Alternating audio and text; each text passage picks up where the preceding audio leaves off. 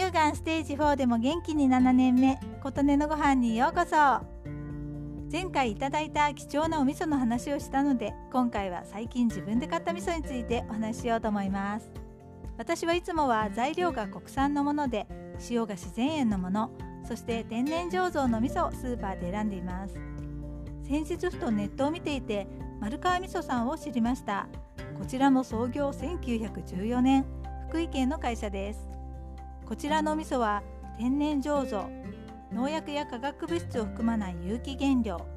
仕込み水は雪解け水の地下水を使用独自の蔵付きの麹の技術限りなく自然天然に近い素材と製法を用いた味噌作りが5つのこだわりとのことです。社長さんの企業理念に私たちは正直さを信念に味噌作りを通じて食の安全と健康へ貢献する企業を目指し続けます。と書かれていてこの正直さという言葉と目指し続けます。という言葉に深いものを感じました。ご法よしを目指しているとのことで売り手よし買い手よし世間よし環境よし未来よしの5つのことだそうです。私は最近本当にこういう考え方をリスペクトしていて感動してしまいます。従業員への約束というのもあってサービス残業ゼロ物心両面での幸福の実現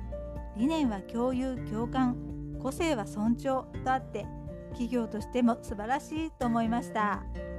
お味噌もとっても美味しいです。私は日本という名前の味噌を買わせていただきましたが良い国のこそ私たちの国と書かれていました。人にも環境にも優しい会社あるんですね。最近そういう会社のものを見つけるのが嬉しいです。ということで今回は丸川味噌さんについてでした。あなたの元気を祈っています。琴音のありがとうが届きますように。